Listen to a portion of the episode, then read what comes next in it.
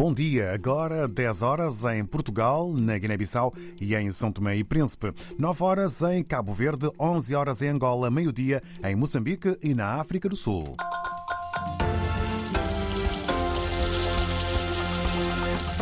Agora os temas em foco neste jornal. A companhia aérea TACV vai regressar em breve aos voos domésticos em Cabo Verde com um avião alugado à Air Senegal. Isto porque a Best Fly tem-se revelado incapaz de responder à procura, diz o ministro. Na Guiné-Bissau, Braima Camará denuncia ameaças contra a sua integridade física. O coordenador do MADAM G15 não avança nomes, mas deixa pistas. A dimensão da pobreza em Portugal é mais grave do que aquilo que mostram os números oficiais, avança um estudo da Caritas.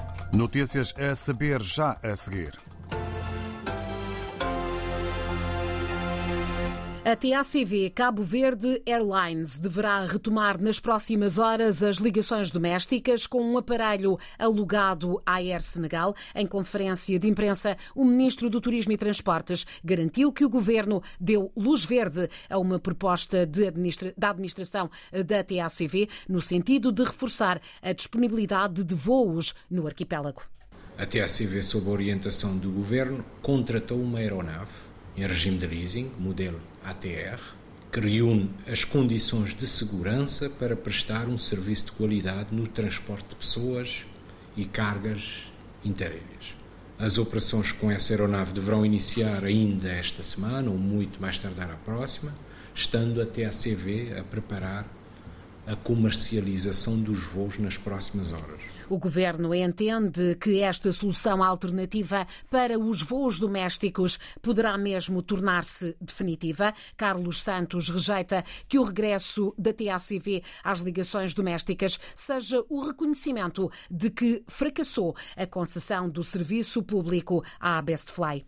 Faremos, portanto, esse processo de uma forma tranquila, um, seguindo aquilo que é a linha e não recuando a situação onde nós tínhamos antigamente uma empresa pública uh, em que não havia nenhum contrato de prestação de, de serviço público, portanto, por isso não, é, não se trata de um recuo. Trata-se, de facto, de, aqui de uma resposta pontual a uma situação de aumento da procura e de deficiência na própria oferta. Os voos interilhas da TACV serão assim assegurados por um aparelho eh, que já está autorizado pela Agência da Aviação Civil de Cabo Verde, eh, um aparelho, como dissemos, alugado à Air Senegal. Cabo Verde, que é de resto o destino internacional convidado de mais uma edição da Bolsa de Turismo de Lisboa, que começa amanhã e se prolonga até ao próximo domingo, é, considera o ministro, uma oportunidade singular de promoção do país. Em entrevista à agência Lusa é também o ministro Carlos Santos, que avança o número recorde de visitantes.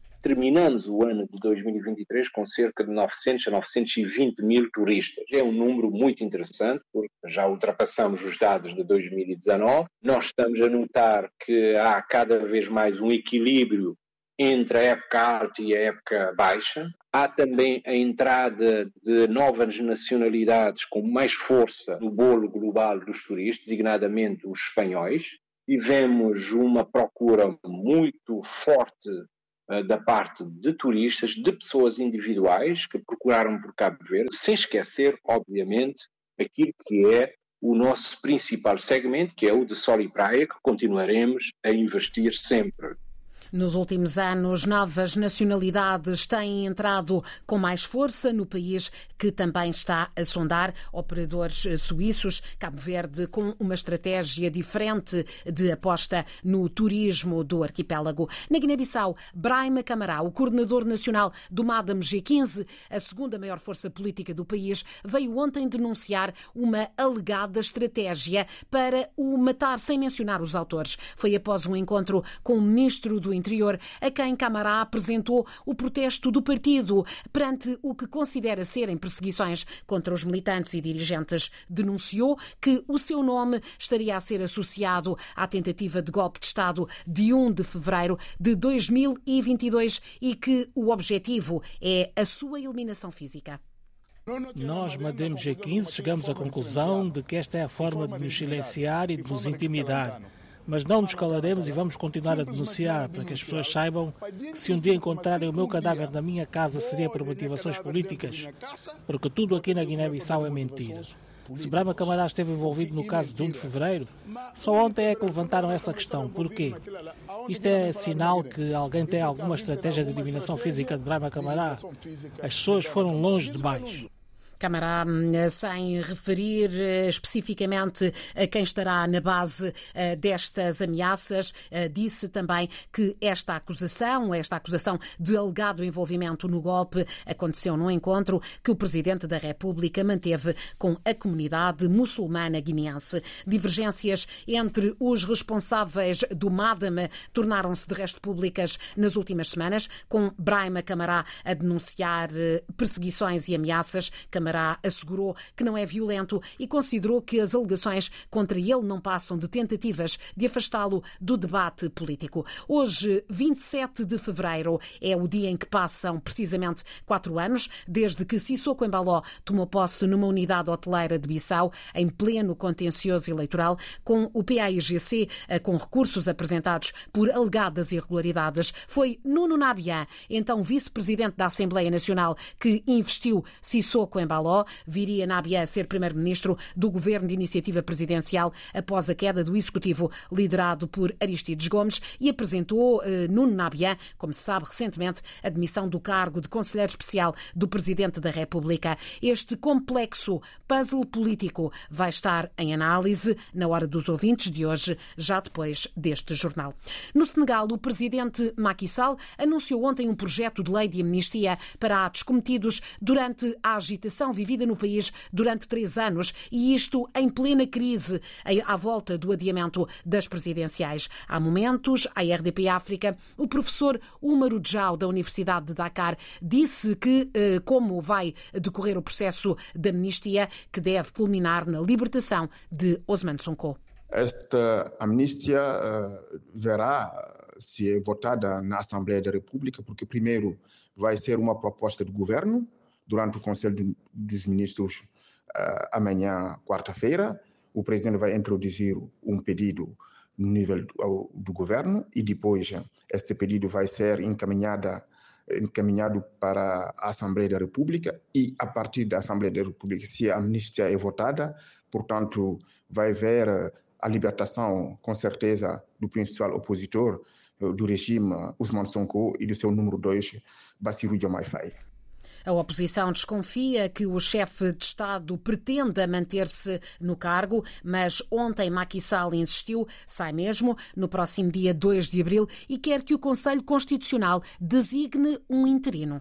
O presidente Macky Sall, visto o timing eh, durante esse encontro ontem, fez questão, na verdade, que seria difícil que se organizasse eleições eh, antes de 2 de abril, antes de da, do seu fim de mandato. Mas deixou claro que, a partir desta data, uh, se não houver eleição, vai pedir ao Tribunal Constitucional para que o Tribunal Constitucional possa apresentar uma, um, uma personalidade que possa continuar a gerir o país como Presidente da República até a organização das eleições. Quanto à proposta de amnistia, Macky Sall garante que já amanhã o diploma vai a Conselho de Ministros. Centenas de pessoas, recordo, foram presas e processadas sob diferentes acusações desde 2021 no Senegal. Entre elas estão figuras importantes, incluindo o principal opositor de Sall, Ousmane Sonko.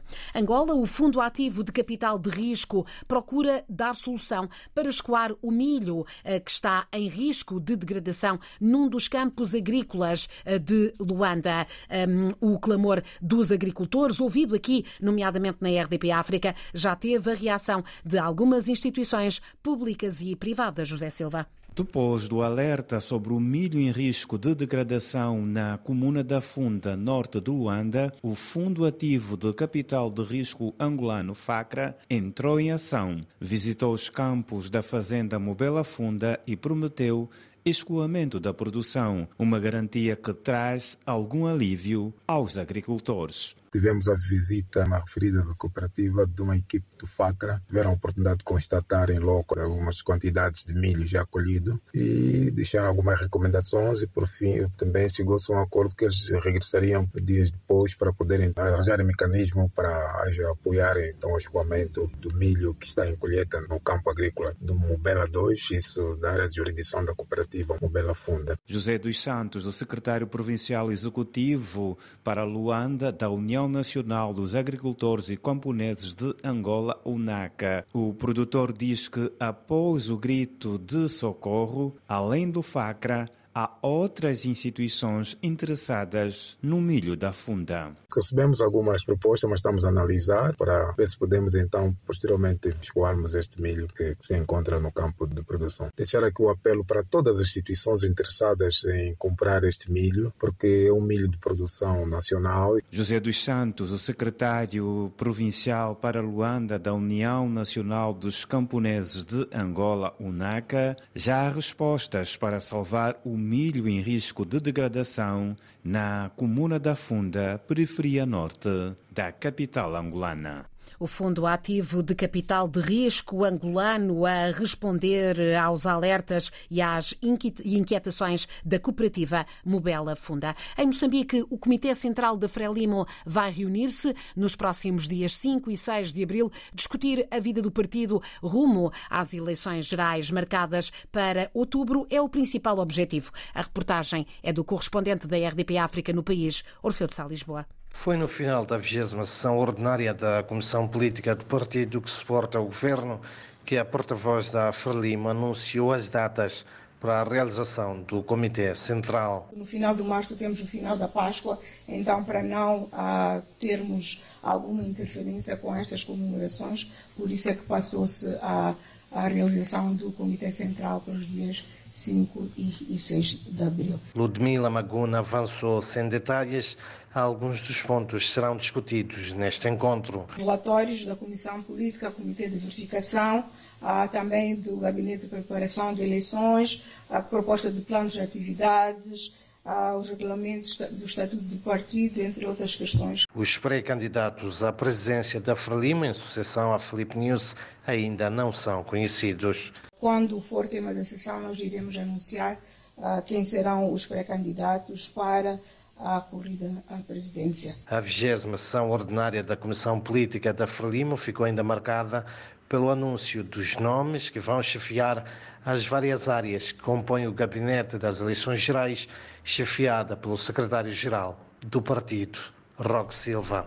Comitê Central da Frelimo, com eh, dia já marcado, aliás, dois dias, 5 e 6 de abril. Em Portugal, quase 100 mil alunos estrangeiros frequentavam as escolas no ano letivo 2021-2022. Esta é uma das conclusões de um relatório do Conselho Nacional de Educação, hoje mesmo divulgado. Outra das conclusões, Rita Fernandes, é que um dos maiores eh, problemas do sistema da educação é mesmo a falta de professores. O relatório diz que é preciso soluções urgentes. As equipas das escolas estão envelhecidas. Professores, educadores de infância ou assistentes operacionais, especialmente no ensino básico e secundário.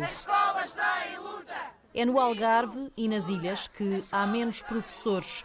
O Conselho Nacional de Educação, que escreveu o relatório, considera essencial tornar as carreiras na educação mais atrativas. Pede também mais atenção aos problemas dos alunos. Eles têm cada vez mais dificuldade em resolver os problemas mais complexos, como raciocinar, criar ou lidar com conceitos abstratos. Isto em praticamente todas as disciplinas, mas mais flagrante em História e Geografia do oitavo ano e Matemática e Ciências do quinto ano. Conclusões do relatório do Conselho Nacional de Educação em Portugal, hoje divulgado.